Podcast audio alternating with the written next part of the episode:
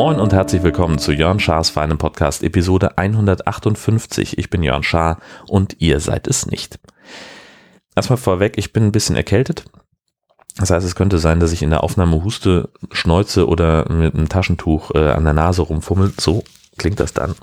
Ähm, dafür bitte ich schon mal jetzt um Entschuldigung. Ähm, und dann möchte ich Danke sagen äh, an Philipp und an Nora, die äh, tolles Feedback äh, hinterlassen haben zur letzten Folge, zu 157, ähm, weil ich da ja so ein paar Erinnerungslücken hatte und die füllen die beiden ganz hervorragend. Philipp schreibt zum Beispiel, der von dir genannte Forscher beim Wir haben Polizei Vortrag war Kriminologe an der FH der Polizei in Brandenburg. Der hatte das mit den 10.000 Facebook-Accounts gesagt. Die Blaupause war die Fülle an Accounts der niederländischen Polizei, wo jeder Kontaktbeamte einen eigenen Account habe und damit auch im Netz ansprechbar sei. Skaliert ist er für Deutschland auf 10.000 Accounts gekommen. Medienökonomie bzw. Lokaljournalismus war richtigerweise erst am Nachmittag. Zum Essen hatten wir von den Flachlandreportern und der Session Nerds ziehen aufs Land inspiriert über den Breitbandausbau auf dem Land gesprochen. Erschreckend an der Session Lokaljournalismus zwischen gesellschaftlicher Bedeutung und Förderung war der Ökonomieprofessor, der nüchtern erzählte, dass sich der Printjournalismus auf einige wenige Mantelredaktionen aufteilt. Die beliefern viele Redaktionen in der Fläche, die dann wiederum ihre paar Seiten Lokales dazutun und dann ist die Zeitung fertig. Die divers sieht anders aus. Die Podcast-Monetarisierungssession war echt mau. Ich habe nur die Tweets gelesen, das war wirklich schlimm. Ich hatte eh das Gefühl, dass die Sessions auf der Media Conventions eher so mau waren. Ich habe mich über die Gespräche gefreut, hat mir sehr viel Spaß gemacht. Ja, danke Philipp, so ging es mir auch.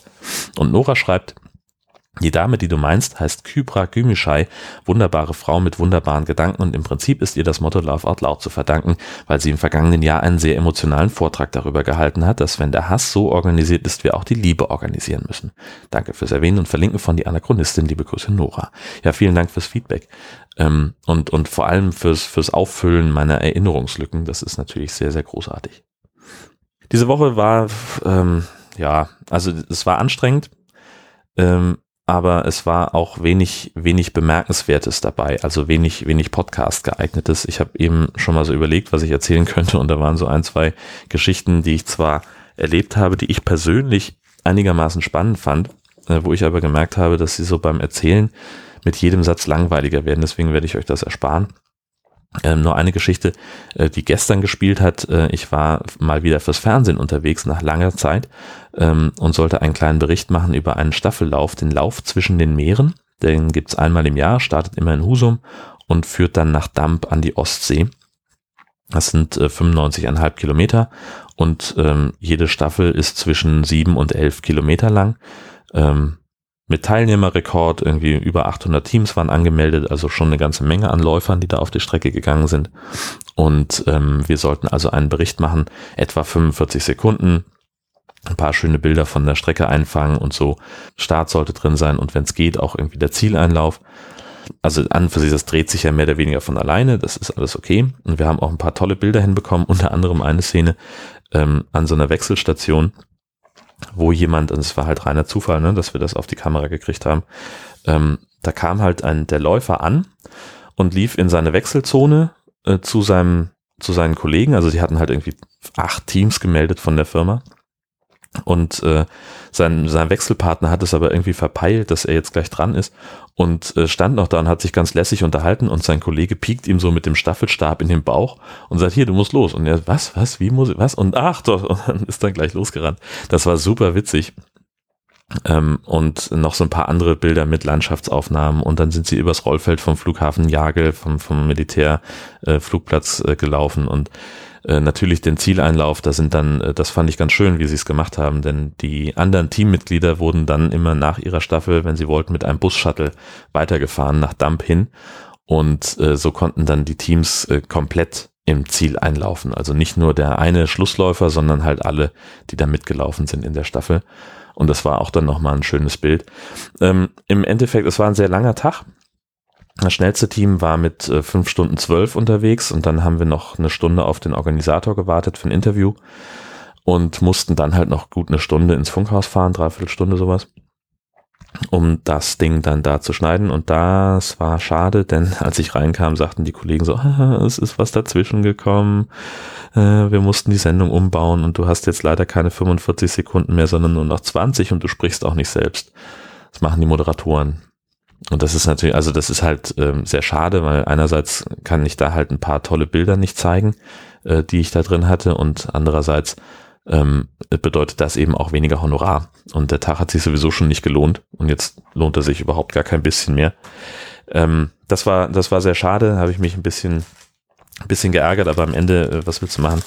Ähm, gibt es das alte Lied in, äh, in den Medien, Aktualität schlicht Planung und es ist ein Blues. Was, das ist halt nun mal so. Dann habe ich äh, eine Geschichte, die ich euch erzählen wollte, und zwar ist bei Twitter an mir vorbeigeflogen eine eine Aktion von der, von der Piratenpartei, die 24 Musterbriefe aufgelegt haben, ähm, für jede Oberstaatsanwaltschaft in Deutschland einen. Ähm, und der Hintergrund ist, dass es immer mehr Funkzellenabfragen der Polizei gibt. Das bedeutet also, wenn irgendwo ein äh, Verbrechen an, passiert, dann fragt die Polizei die Daten ab von allen Handys, die zur Tatzeit ähm, in der Funkzelle um den Tatort herum eingeloggt waren in der Hoffnung, so möglicherweise auf äh, den Täter oder die Täterin zu kommen.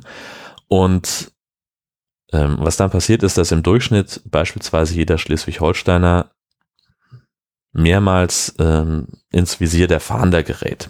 Das heißt also, dass das ähm, mehrmals im Jahr ähm, meine Handynummer bei irgendeiner Fahndungsmaßnahme der Polizei aufploppt. Und ähm, gibt es eigentlich eine Rechtsvorschrift, dass äh, die Beteiligten äh, dieser betroffenen Telekommunikation grundsätzlich von der Erhebung der Verkehrsdaten zu benachrichtigen und über die Möglichkeit des nachträglichen Rechtsschutzes ähm, äh, belehrt werden müssen. So, und äh, dann gibt es noch irgendwie, ähm, das steht so in der Strafprozessordnung und dann äh, deswegen haben, die Piraten gesagt, so, das ist ja merkwürdig, warum wird denn dann so gut wie nie jemand benachrichtigt? Ähm, stellt sich raus, dass es eben eine Klausel gibt, ähm, die steht hier auch. Ähm, eine Benachrichtigung erfolgt hiernach nicht, wenn der Benachrichtigung überwiegende schutzwürdige Belange einer betroffenen Person entgegenstehen. Okay, gut. Aber die Benachrichtigung einer Person, gegen die sich die Maßnahme nicht gerechtet hat, kann ferner unterbleiben, wenn die Person von der Maßnahme nur unerheblich betroffen wurde und anzunehmen ist, dass sie kein Interesse an einer Benachrichtigung hat. Und da kommen die Piraten ins Spiel, die sich fragen, woher wollen die denn wissen, wer kein Interesse hat? Und haben also Musterbriefe aufgelegt, mit denen man sein generelles Interesse an einer Benachrichtigung bekunden kann. Ähm, heißt, da gibt kann das verlinken, ähm, und da steht dann drin so und so, ähm, Hiermit teile ich ihr mit, dass ich äh, gerne immer benachrichtigt werden möchte, äh, wenn ich äh, Teil einer Funkzellenabfrage werde. Und äh, das ist also äh, mit Bezug auf den Paragraphen, der das da betrifft, in dem Fall 101 Absatz 4 Satz 4 der Strafprozessordnung. Ähm, das habe ich also abgeschickt Anfang Mai. Das ist bei der Staatsanwaltschaft ein, äh, in Schleswig eingegangen am 5. Mai. Und äh, jetzt habe ich dann diese Woche irgendwann äh, die Antwort bekommen.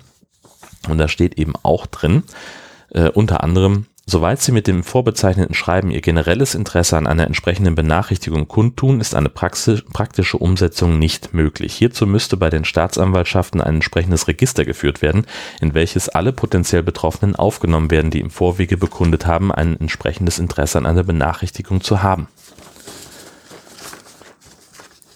Weder sind die Staatsanwaltschaften verpflichtet, derartige Register zu führen, noch besteht für das Führen eines solchen Registers eine Rechtsgrundlage.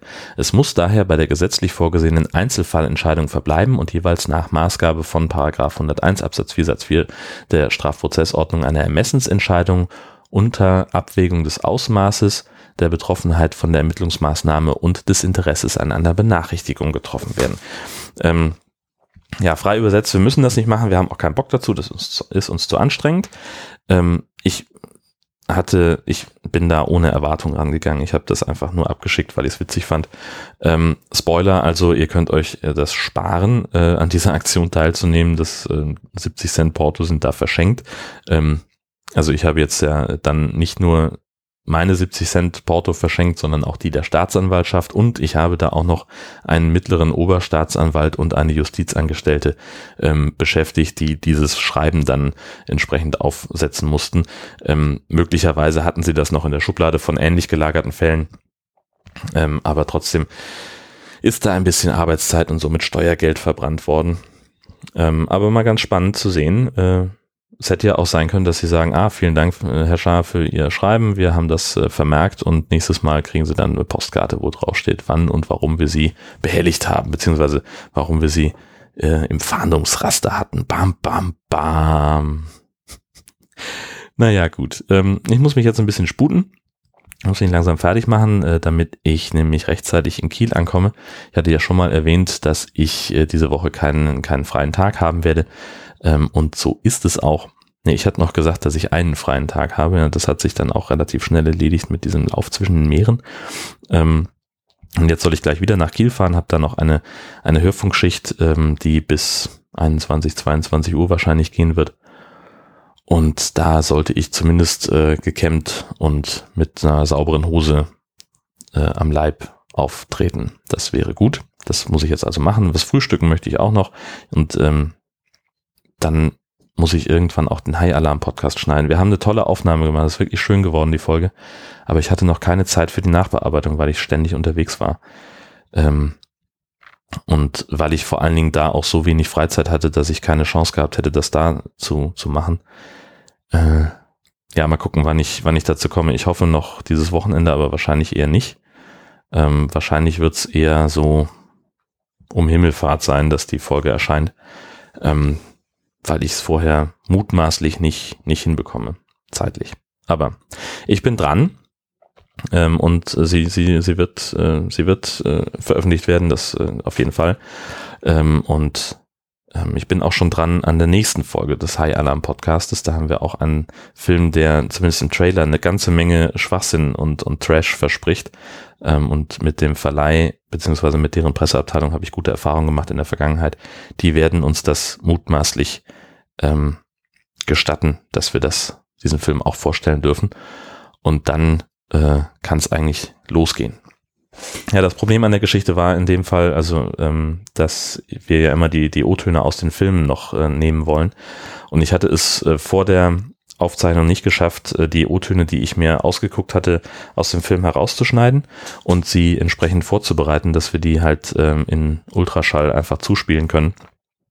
Und äh, dann habe ich gesagt, ja gut, dann schneide ich die halt nachher rein. Äh, das setzt aber voraus, dass ich eben vorher diese O-Töne noch rausschneide und das dauert halt seine Zeit. Also da bist du halt auch eine gute Stunde oder so mit beschäftigt, die ich leider, leider, leider gerade nicht habe. So. Genug gerechtfertigt. An dieser Stelle sage ich vielen Dank fürs Zuhören. Ähm, wünsche mir selbst gute Besserung und äh, euch eine fantastische Woche. Wir hören uns, äh, wenn nichts dazwischen kommt, am Sonntag wieder. Dann mit Jörn Schaas feinem Podcast Episode 159. Tschüssi. Música